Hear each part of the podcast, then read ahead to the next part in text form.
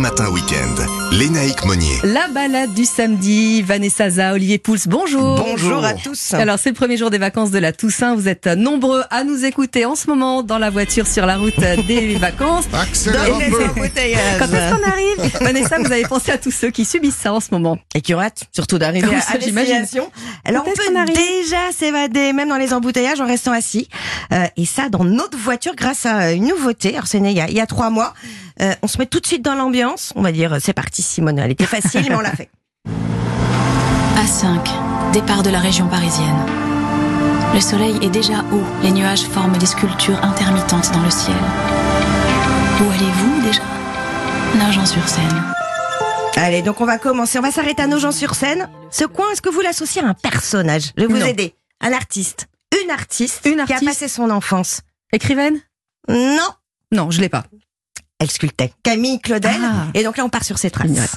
Une forme indistincte, cachée d'un chiffon blanc, reposait sur une sellette. Louis Prosper fit le tour du volume, il agita ses bras. Camille, sa fille aînée, s'était mise à la sculpture à l'âge de 7 ans. Et son travail, d'après lui, n'était pas sans mérite. Alors là, je reconnais la Ah. voix, en revanche, parce que là, on ne l'oublie pas, cette voix-là, c'est celle de Podalides. Hein. Podalides. Denis. Très belle voix qui vous Ouais. fait voyager. Euh, c'est la voix vedette hein, de ce nouveau podcast qui s'appelle Panorama. Il est écrit par euh, les autoroutes APRR. Euh, ça réenchante le voyage et c'est une manière aussi de mettre en évidence toutes les pépites de nos de, de nos régions, des pépites touristiques, patrimoniales. Donc à travers bah, des destins maudits, des légendes, euh, des grands personnages, hein, puis des histoires méconnues. C'est un voyage dans le voyage en fait sur l'autoroute, mais aussi autour de l'autoroute. Alors sur chaque trajet, il y en a plusieurs du coup? Oui, et pour chaque public. Alors pour ceux qui sont toujours sur la 5, euh, Nicolas Cotte, qui est historien pour l'APRR, euh, vous fait découvrir, après Camille Claudel et le géant de pierre, vous comprendrez pourquoi, eh ben un autre personnage sur la route. avec Rachid qui est le rabbin de Troyes dans les brumes du Moyen Âge vers 1040. C'est un très grand héros du Moyen Âge puisqu'on trouve sa trace dans un célèbre manuscrit de la Bibliothèque nationale de France. On dit même de Rachid qu'il était un descendant du roi David. Et c'est extraordinaire parce qu'on va le suivre dans toutes ses pérégrinations, dans ses voyages. Euh, on va suivre ses histoires de miracles, ses périples extraordinaires. On va aussi écouter ses prédictions sur des croisades. Et au final, on se demandera s'il a été un simple commentateur euh, éclairé de la Bible ou alors s'il a effectivement effectué tous les voyages qu'il se prête. Bah, on apprend des choses. dis donc, moi je hein. connaissais pas Rachid, Pas du hein, tout non pas plus. du tout. Donc voilà.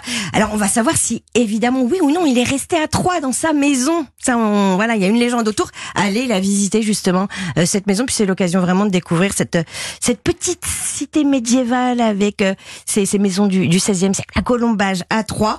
Euh, donc voilà un bon un bon prétexte. Alors combien il y a d'épisodes?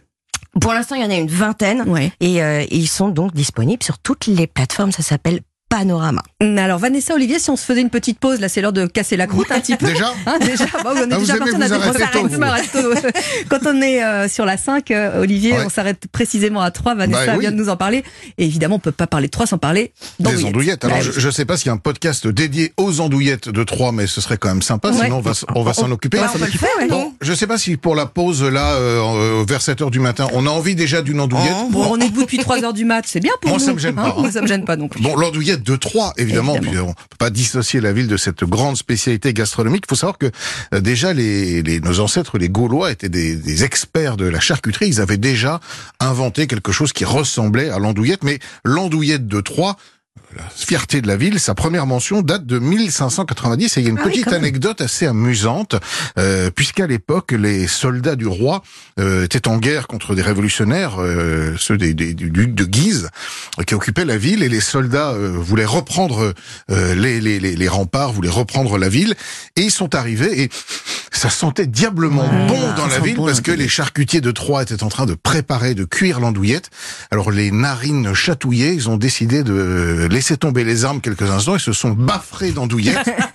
Moyennant quoi, ça s'est mal fini pour eux puisque évidemment les partisans du duc de Guise euh, leur ont donné une petite raclée et ils sont repartis de la ville. Alors certes le ventre Gagner la guerre grâce à l'andouillette, c'est quand même quelque chose. ouais. hein. voilà. Alors, quelle est la spécialité de cette fameuse andouillette de Troyes? Pourquoi est-elle si bonne?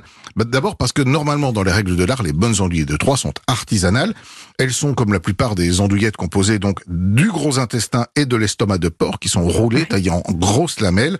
Euh, et ensuite, le secret, c'est évidemment le petit assaisonnement et la cuisson très longue dans un bouillon savoureux. Voilà pour l'andouillette que vous achetez crue et que vous allez ensuite, évidemment, préparer chez vous. Oui, alors le problème, justement, moi j'adore cuisiner euh, de l'andouillette, mais elle éclate. Alors ça, c'est vrai, c'est vrai que C'est l'un des problèmes de l'andouillette. Je vais vous donner une petite astuce Ah bah pour oui. ne pas avoir des morceaux d'andouillette euh, partout dans votre cuisine. Notez, notez, notez. Tout simplement, vous prenez une petite aiguille et vous percez l'andouillette à différents endroits, ce qui va permettre d'éviter une surpression à l'intérieur Comme de les saucisses. l'andouillette. Comme alors les saucisses, il y a, un, non grand débat de savoir s'il faut piquer ou non la saucisse. Le problème, c'est quand vous piquez la saucisse, il y a aussi tout le gras qui sort Eh oui. et malheureusement le. Alors avec un pic, pas avec un une peu. fourchette, ça fait trop de trous, Ça ça fait des, des trop gros trous. Ah, Donc on, prend, on fait des tout petits trous, on en fait plein, exactement. Et ensuite, ben, vous verrez que ça va permettre, alors évidemment, de de- de- d'évacuer un petit peu de gras, mais pas trop. C'est pas si gras que ça l'andouillette en Non, non, réalité, hein, contrairement à ce qu'on peut penser. Et donc vous allez la rouler dans de la matière grasse, essentiellement du beurre, pour bien la colorer sur toutes ses faces. Et une fois qu'elle est colorée, vous baissez le feu. Et alors soit vous la terminez à la poêle, ce qui marche extrêmement bien. On peut aussi, ça dure une petite vingtaine de minutes. Il faut que ce soit bien cuit quand même à l'intérieur, ça se mange pas cru. Et puis, euh, et, et puis évidemment, euh, vous pouvez la, la cuire au four. Ou même, si vous en avez l'occasion, sur la braise. C'est délicieux. Ah, une bah oui. cuite au feu de bois, cuite sur Ah la bon, on va braise. chez vous pour ça. Avec alors, hein. des frites Et- ou de la alors, purée. Avec des frites ou de la Purée, purée. moi. Et puis alors, est-ce que vous savez d'ailleurs euh, pourquoi il y a cette fameuse mention de A, A, A, A, A, non. 5 A en réalité Mm. Qu'est-ce que ça veut dire?